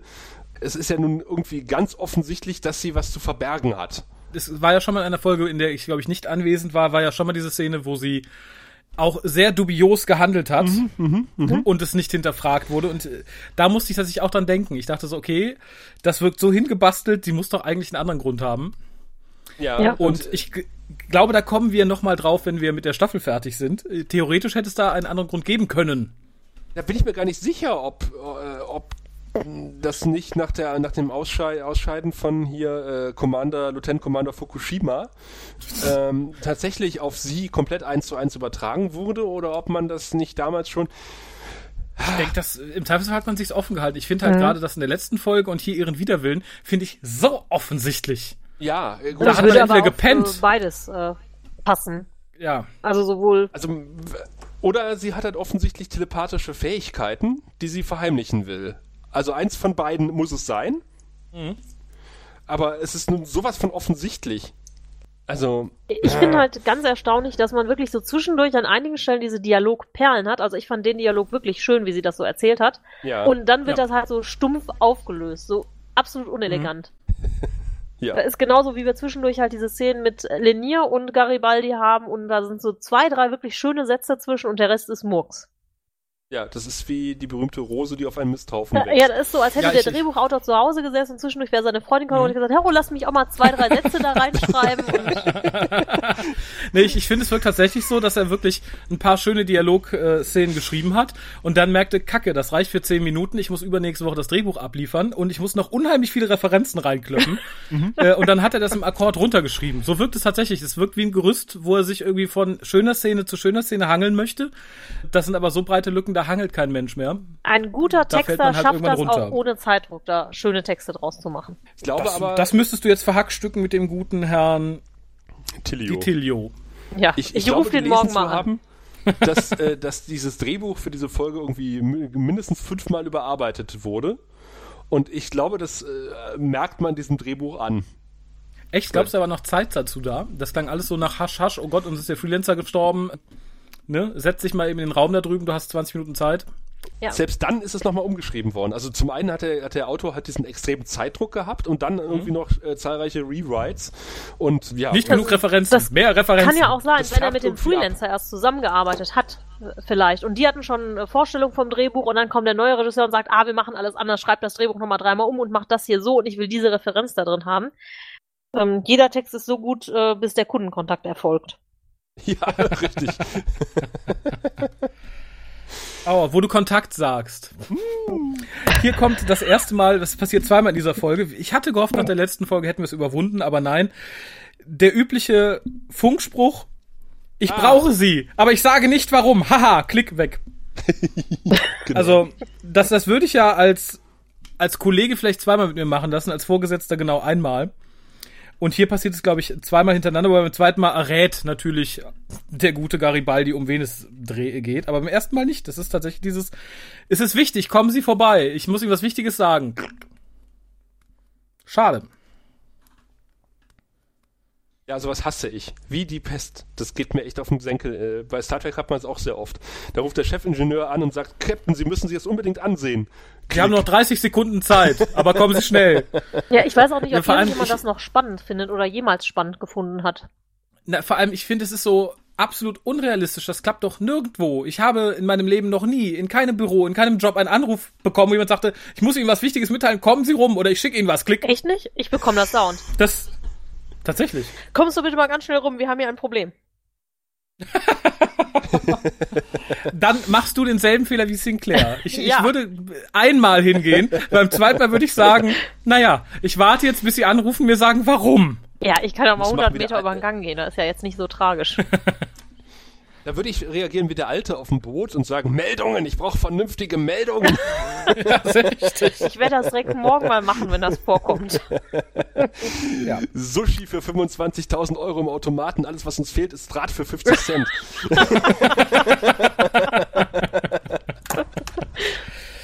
Ah, ich habe eine Frage an euch beide. Ja. Ach ja.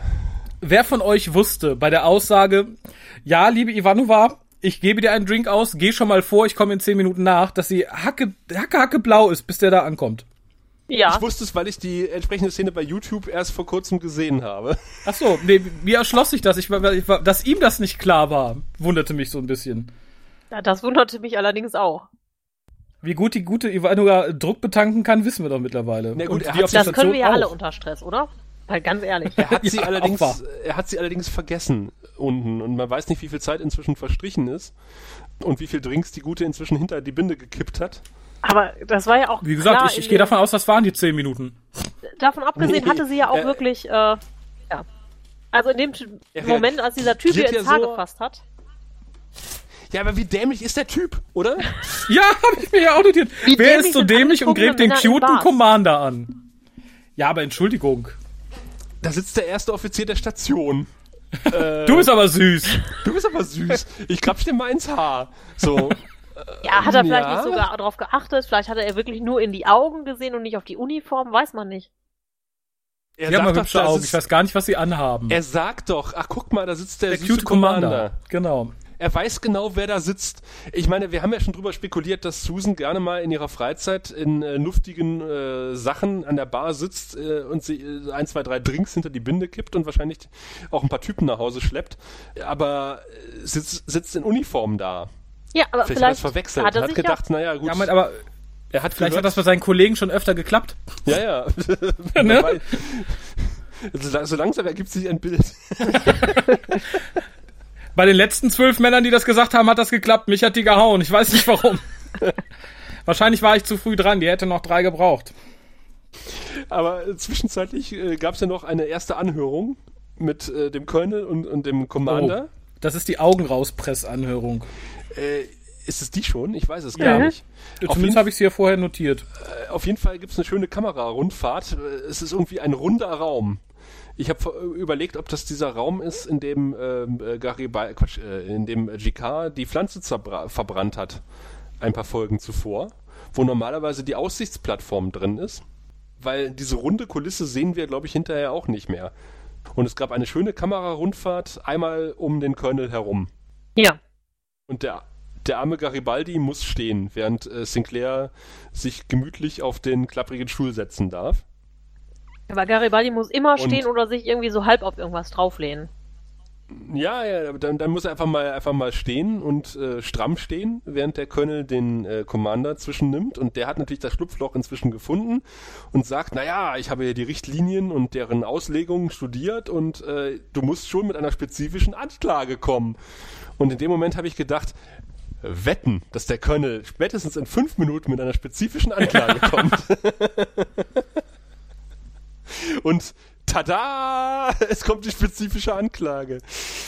Nachdem natürlich äh, der super Schurken-Schauspieler, habe ich mir aufgeschrieben, so lange provoziert wurde, dass er den guten Commander seines Postens enthebt und Star Trek-typisch das Kommando übernimmt. Ja, das ist wirklich sehr Star Trek-typisch. Und irgendwie so total an den Haaren herbeigezogen, ich weiß auch nicht. Ja, Echt? Also äh, in, in Anbetracht dessen, was er ja eigentlich will, fand ich, das war eine der wenigen nachvollziehbaren Sachen. Weil wir fahren ja am Ende, er ist ja dazu da, dass er dann irgendwie das Kommando an sich reißen Genau. kann, weil er es ganz toll findet. Insofern hat er, glaube ich, nur darauf gewartet. Ja, aber das ist ja jemand, er, Im Endeffekt war es ja der schnellere Weg. der wirklich eine Karriere im Militär eigentlich angeblich gemacht hat. Der stand auf der Top 10 der Liste, die eigentlich dieses Kommando hätten haben sollen. Das heißt, der muss eigentlich was drauf haben. Wie kann man so dermaßen bescheuert sein und das dann versuchen, so an sich zu reißen, wo man anschließend nie wieder einen Posten bekommt? ja, vielleicht wollte er dann in den Ruhestand gehen und denken, Babylon 5 verschwindet sowieso bald in der Zeit. Vielleicht äh, geht er die Station irgendwo hin, wo es schön ist. Genau. Urlaubsplanet. Das wäre aber auch eine schöne Serie gewesen mit so einem Commander, oder? Sehr entspannt. Mhm, total. Und er lässt ja auch seine Mannschaft gleich an, antreten und macht gleich die Ansage. Und schön fand ich Garibaldis wechselnde Gesichtsausdrücke. Garibaldi sagt nix, ja, also er, der Typ übernimmt das Kommando und sagt hier, äh, Sinclair darf, jetzt kommt's nämlich, A, nicht mit der Erde Kontakt aufnehmen, B, mit keinem anderen aus seinem Kommandostab. Und C, äh, in seinem Quartier die restliche Zeit verbringen, bis ich äh, ihn wieder rufe. Und äh, Garibaldi guckt einfach nur komisch, er sagt nichts. Und innerhalb von wenigen Sekunden wechselt sein Gesichtsausdruck äh, quasi mehr als Sinclair in der ganzen Serie zustande gebracht bekommen hat. das fand ich eine sehr schöne Szene und vor allen Dingen äh, sehen wir im Verla weiteren Verlauf der Folge, dass Sinclair A. mit der Erde Kontakt aufnimmt, B. sich mehrfach mit Garibaldi trifft und C. auf der Station herumläuft. das ist so, so, okay, naja, Ja gut, da, da sieht man, wie viel Macht er wirklich hat, ne? ja, ja. Ähm, ist noch jemandem aufgefallen? Haben wir es jemals vorher gesehen? Mir fiel es diesmal das erste Mal auf, denn Sinclair ist dann in seinem Quartier und natürlich kommt Garibaldi vorbei, obwohl er es nicht darf. Und er steht in seiner Küche. Und die Küche sieht aus, als wäre es einfach so eine normale Arbeitsbank, wie, wie jeder Amerikaner sie in der Garage hängen hat. Ist das jemandem aufgefallen? Ich dachte im Ja. ersten Moment, der hätte einen Hobbyraum. Ist mir tatsächlich aufgefallen. Der, der kocht nicht so ich- häufig, ich fand der es etwas keine große. Küche. Nee, der bastelt Ja. nur, ne? Das ist, wahrscheinlich hat er, da wo andere die Küchenzeit haben, gesagt, nee, baut mir einfach ein Werkzeugding dahin, ich baue mehr, ich äh, hol mir was am Zuckerlo. Ich Nee, der macht nur kochen. Sushi für seine ähm, asiatische Freundin. Nee, sie macht für ihn Sushi. Oder so. Nackt nur mit einem Handtuch bekleidet auf dem Kopf. ja, die guten Folgen werden uns nie gezeigt. Ne? Aber um nochmal genau auf die, auf die Prügelei im Zuckerlo zurückzukommen. Ähm, Ja, wir haben ein großes Problem. ich fand den Schnitt unheimlich toll. Ja. Also der Typ sagt, ach, der, der, der, der, der süße Commander, grapscht dir ins Haar. Schnitt. Und ich dachte noch, Moment, fehlt mir kann- jetzt was? Habe ich was verpasst? Und, und der Schnitt ist wirklich sowas von abrupt. Und äh, irgendwie auch an einer Stelle, wo normalerweise kein Schnitt kommt. Dass Ja. man denkt so, äh, hm, komisch. Und man kann sich so richtig vorstellen, was passiert. Insofern, dass der Schnitt so unkonventionell war, wirkte er halt richtig total toll. Ja, an der Stelle. Äh, was mich ein bisschen wunderte war, Garibaldi kommt dann mit seinen Mannen eben ins Casino, Ja. beschwichtigt die gute Ivanova, was ich ganz niedlich fand, die Szene, das war wieder eine der schöneren Dialogszenen, fand ich, geht dann raus und sagt zu seinen Sicherheitsbeamten, räumt hier mal auf. Ja. Ja. Also äh, im ersten Moment dachte ich, warum? Das sind doch also, Security die haben doch damit nichts zu tun. Ja, genau. Oder oder wollte damit sagen, sammelt hier mal äh, die versoffenen Leute an, die die Ivanova angegraben haben und zeigt sie an oder so. Aber die hätte er wahrscheinlich nicht als, ich sag, er, er glaubt, er sagt, glaube ich sogar, räumt den Müll hier weg oder so. Mhm. Ja, ja. Fand ich komisch. Also entweder fand ich es als Wortwahl schwierig gegenüber Leuten, die man verhaften möchte, oder ich fand es als Jobbeschreibung für eben äh, seine Untergebenen etwas schwierig. Ne? Ihr müsst Leute verhaften, Sicherheitsdienst verrichten und wenn mal einer der äh, Kommandoebene irgendwie Amok läuft, dann müsst ihr halt irgendwie den Dreck beseitigen. Ja, ich glaube, er will halt, dass sie die Spuren beseitigen, dass Ivanova sich daneben benommen hat. Und die Zeugen umbringen oder was? Ja, ja, ja. kümmert, kümmert euch Hängt um mal das sie. Glücksrad Ja, genau. Uns um sie kümmern, Boss. Diese Drecksbande vermisst keiner. Wink, wink. Und die Kamera an Shot 9 funktioniert nicht, habe ich gehört. ja, genau so. Aber das war auch ein schöner Tritt von Ja. äh, Susan, den einen Typ da gegen dieses Glücksrad nochmal fegen zu lassen. Also, so Mhm, häufig haben wir ja mhm, eigentlich solche Kampfszenen auch nicht wirklich. Ich fand aber den Anfang äh, sehr offensichtlich, dass sie nicht den Typen trifft. Also sie schlägt ganz offensichtlich in die Luft und der Typ fällt zurück. Aus Respekt. Ja, genau. Ja. Es ist ein äh, sehr, ein sehr starker Windstoß verursacht durch ihre Arme. Da bin ich jetzt ausnahmsweise mal gnädig, weil eine Frau mal eine Schlägerei hat und dann auch noch ganz gut wegkommt. Passiert auch nicht so häufig. ja. Und ich glaube, so eine Szene hätte man bei Star Trek auch nicht gesehen. Nee. Da hätte man auch keine Frau, die säuft. Außer Ja. mit Worf vielleicht. Ja. Mit Wuff. Commander Wuff. Haben sie ja gut gefressen. Aber ich fand eigentlich, ähm, das war auch so einer der schönen Momente, also nicht nur der Dialog, weil das insgesamt geht es auch viel um diese Freundschaft zwischen Susan und Garibaldi, weil wir haben auch vorher noch so eine Sequenz, wo er sie ja ähm, wirklich so an den Schultern packt und sagt, ne, wird alles wieder gut, mehr oder weniger. Ja, ja, genau. Mhm. Und das ist auch eine schöne Referenz, also mal eine schöne Referenz innerhalb dieser Folge, dass er gesagt hat, äh, weit vorher, äh, du, ich, du hast mir mal einen Drink an, ich, ich habe, nee, Susan sagt, du hast mir mal einen Drink angeboten, das äh, Angebot würde ich es gerne annehmen. Mhm. Und das war mal so eine Referenz, die nicht mit der medizinischen Plexiglasstange irgendwie in die Handlung geprügelt wurde. Und äh, was ich auch sehr schön fand und interessant, sind, äh, das hätten wir auch in einer der Fol vorherigen Folgen gut brauchen können, sind die Instant-Nüchtern-Tabletten, die äh, Garibaldi der guten Susan in die Hand drückt. Wer könnte die nicht gebrauchen? Ja, sowas hätte ich gerne. Also Gibt es doch, glaube ich, mittlerweile sogar. trinken ohne Reue. Ja, also ich meine letztens einen Newsartikel darüber gelesen zu haben, dass sowas entweder in Entwicklung ist oder gerade fertig. Moment. Ich möchte es Ich auch. haben. Ja, ich auch. Kann man das irgendwie bei Kickstarter backen? Ich bin dabei. Das, ja. Ne, die ersten 5000 Leute, die es mit 100 Euro back, die kriegen die äh, 100er Packung. Ja, das reicht nicht.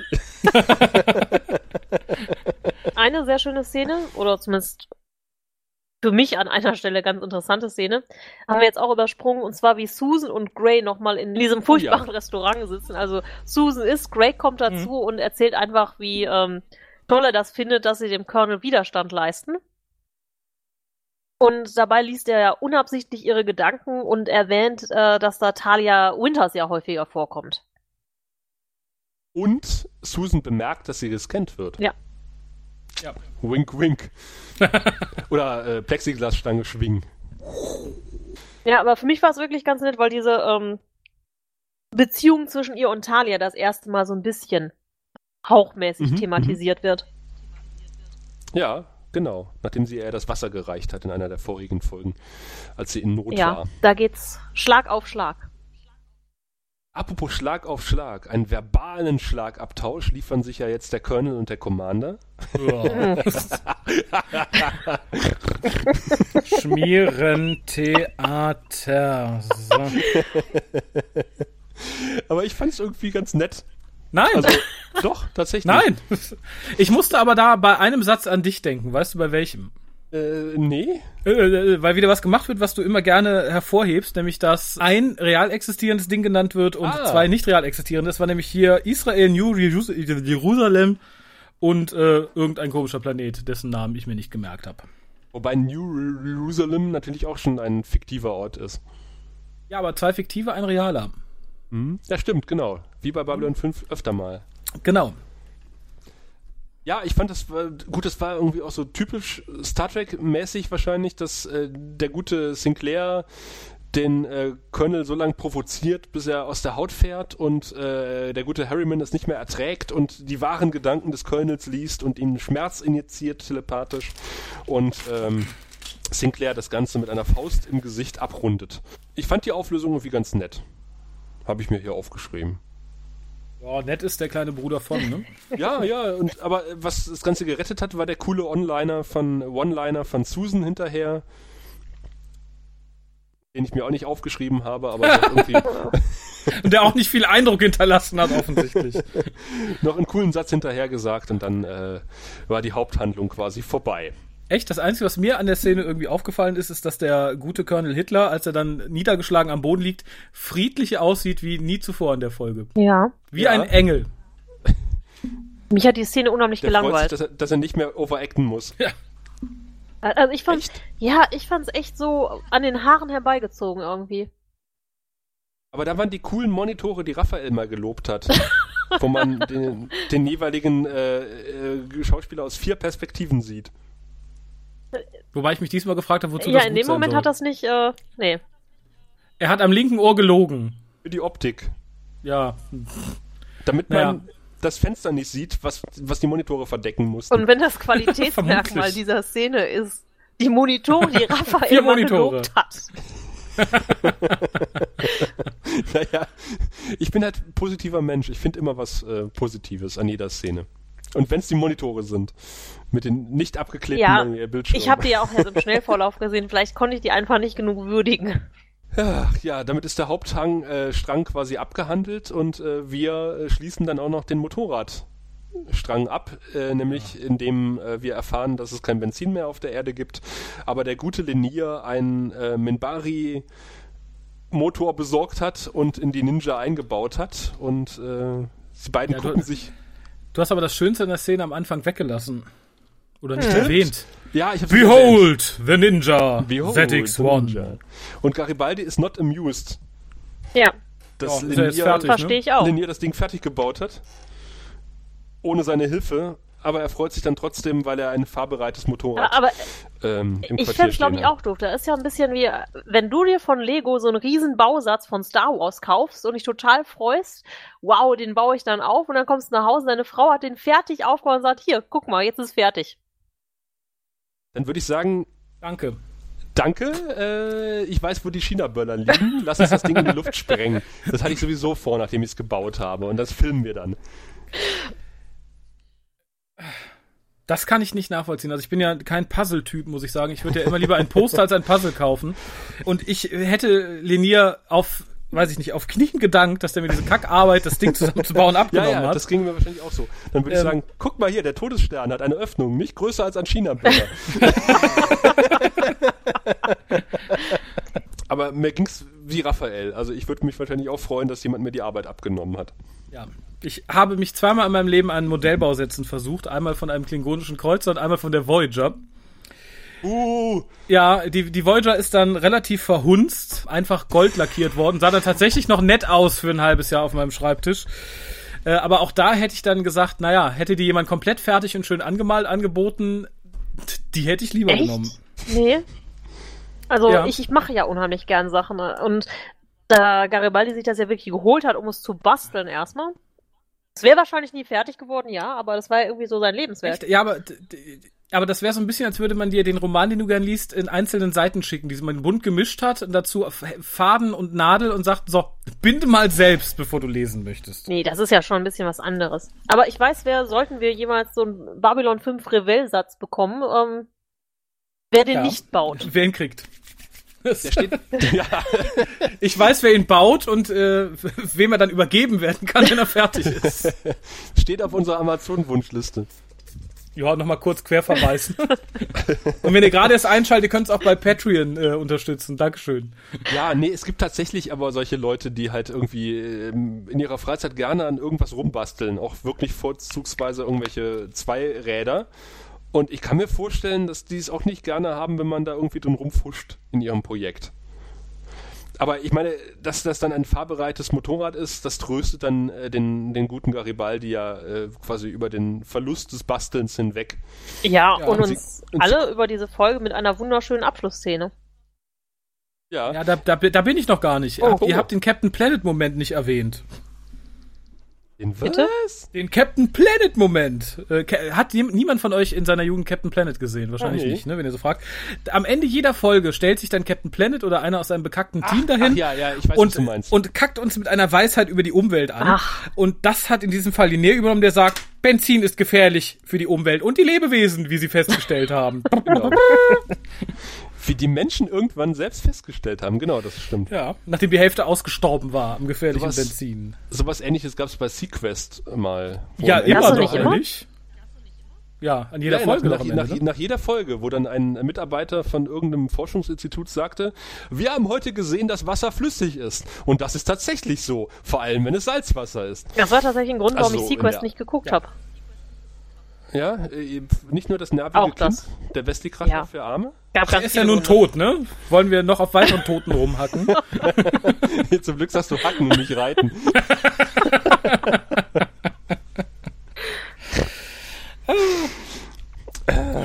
Aber Ja, dann aber, äh, sind wir bei der schönen Schlussszene, oder? Fun Fact am Rande, Ja. äh, Garibaldi und Linia sind computergeneriert. Also nicht nur in der Szene, wo sie äh, offensichtlich computergeneriert sind, sondern auch, wo sie so vorbeifahren. Äh, weil die Versicherung nicht willens war, ähm, zwei Schauspieler auf einem Motorrad durch ein echtes Set fahren zu lassen. Nein. Bin ich vernünftig, muss ich sagen. Aber schön ist tatsächlich der letzte Schlusssatz. ne? Ach so, genau. Der, der, der, den ich nicht aufgeschrieben habe, aber Good der to have things laut- back Ja. to normal. War der Schlusssatz nicht eigentlich Wuhu? Nee, das war davor, oder? Ist das ein Satz? Wuhu war- ist ein das Satz fand auf ich jeden total- Fall. Auf Aber jeden das ist der Fall. vorletzte. Der fasst die Folge ganz gut zusammen. Der ist nämlich, wuhu, die Folge ist vorbei. Nee, ich fand es total süß, dass seit Garibaldi und Leni auf dem Motorrad vorbeifahren und wuhu Ja. rufen. Und Leni hat ja, glaube ich, auch die Arme ausgestreckt. Ja. Ja. Der fühlt sich jetzt unglaublich potent Ich und bin der rebellisch. König der Welt. fühl- Ich fühlte mich auch sehr frei, als diese Folge vorbei war. Weil, wenn, wenn es nicht in, ja, Raphael zerreißt schon Entschuldigung. Er ist auch gerade erleichtert. Ich habe vorkam fertig. In, in dieser Folge ist der gute Wir. Äh, und das äh, darf natürlich nicht so sein. Das können wir nicht so stehen lassen.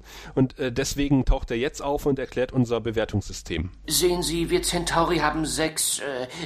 Äh, und jede Zahl steht für ein bestimmtes Niveau von Intimität und Lust. Also es beginnt bei eins und das ist, na ja, ja, ja. Dann kommt zwei und wenn man fünf erreicht hat, dann. äh, Ja, ja, schon gut, Wirr, ich habe verstanden, alles klar. Danke, Wir. Und ähm, ich beginne einfach mal. Nicht, Mach das. sondern sage Raphael. Jetzt hast du mich erwischt.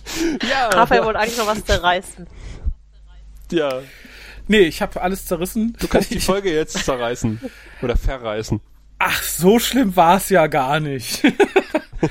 ähm, nein, ich bin tatsächlich ein bisschen unentschlossen, weil sie halt wirklich ein paar schöne Momente hat und weil ich finde, sie ist so unglaublich gut gemeint. Es hätte ein schönes Kammerspiel werden können. Ich finde es nett, dass man mal Sachen aufgreift aus vorherigen Folgen.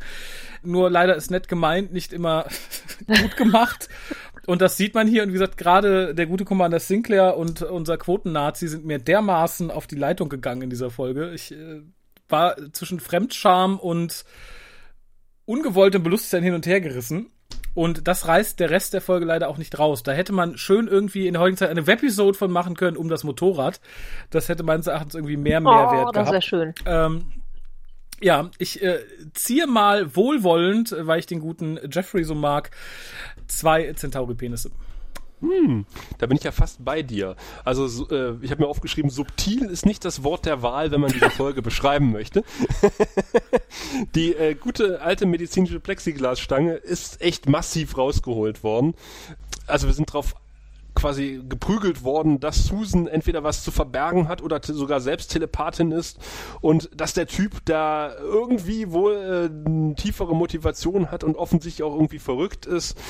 Ich fand es auch sehr schön, dass gezeigt wird, dass halt irgendwie die Handlung von Sinclair tatsächlich Konsequenzen hat. Das war ja irgendwie auch so ein Vorwurf, dass der immer wieder die äh, Regeln beugt und äh, es wurde wohl auch in diversen Newsgroups gesagt, naja, ähm, das hat ja ohnehin nie Konsequenzen, dass der Typ so komisch agiert und dann kommt halt diese Folge und sagt, naja, es hat durchaus ja tiefere Folgen, dass Sinclair irgendwie in den letzten Folgen das gemacht hat, was er gemacht hat. Äh, die Umsetzung allerdings der ganzen Referenzen, darüber äh, lässt sich ja trefflich nicht streiten. Ähm, ich finde es auch ganz schön, es gibt unheimlich viele Dialoge, die sehr schön sind. Die Kameraführung gefällt mir streckenweise ganz gut. Die, On die, die One-Liner sind ziemlich schön. Es wird die Situation auf der, Mar auf, auf der Erde und dem Mars angesprochen. Das ist deutlich noch unterdurchschnittlich, das kann man durchaus sagen, aber ich würde noch einen halben Penis drauflegen und zweieinhalb von sechs vergeben. Oh, das ist ja richtig schön, weil ich würde mich da anschließen. Hm. Es ist halt wirklich so, der Jim Johnson wollte, glaube ich, eigentlich Theaterregisseur werden. Aber dafür gibt es halt wirklich einige wahnsinnig schöne Kameraszenen und Einstellungen und natürlich so ein paar Dialogperlen, wo ich dann wirklich sage, das ist mir den halben Penis extra noch wert. Ja, da sind wir uns ja fast einig. Und vor allem äh, ist es äh, so schön bildlich zu sehen, weil ein Penis halb durchschneiden tut ein bisschen weh. Und ich finde, das sagt auch einiges über die Wertung dieser Folge aus, ja. ähm, bleibt noch ein bisschen äh, Fun Fact am Rande, nämlich, äh, dass ich zwei unterschiedliche Aussagen gefunden habe, was diesen äh, Motorradstrang betrifft. Ähm, mhm. Nämlich, dass JMS wohl gesagt hat, nee, nee, äh, Kawasaki hat kein Geld dafür gegeben, dass wir dieses Motorrad da einbauen. Im Gegenteil haben wir diverse Firmen angefragt und keiner wollte uns ein Motorrad zur Verfügung stellen. Und selbst Kawasaki hat uns das Motorrad nicht geschenkt, sondern hat nur eins uns leihweise überliefert, überlassen. Und das mussten wir nach der Folge wieder zurückgeben. Andererseits habe ich hier beim, bei Thorsten Devi im äh, Babylon 5 Universum gelesen und auch bei Maximilian auf dem Blog, dass Kawasaki irgendwie ein Sponsor vom, vom PTN-Netzwerk gewesen ist und äh, diese Verbindung so zustande gekommen ist und äh, da offensichtlich wohl doch Geld geflossen ist, dass da dieses Motorrad eingebaut wird. Und so wie es eingebaut wurde, äh, scheint mir das irgendwie die schlüssigere Lösung zu sein. Behold, the Ninja ja. ZX1. Und wie oft wir diesen Kawasaki-Schriftzug sehen dort. Also das ist ja nun irgendwie sowas von Product Placement. Ja, also, allerdings wenn, in Science-Fiction-Serien Product Placement und dann noch sowas Kleines. Was Kleines? Was Kleines wie Babylon also ich 5. Sehr offensichtlich. Ach so, ich dachte was Kleines wie, wie, wie das Motorrad. also was ganz Winziges. Nee, äh, das, ja. Also ich könnte das, mir ersteres tatsächlich das, vorstellen, dass das passiert ist. Also es ja. sei denn, da saß wirklich bei Kawasaki irgendwie ein Fan, der gesagt hat, oh nee, Science Fiction, Product Placement, da sind wir super gut aufgehoben.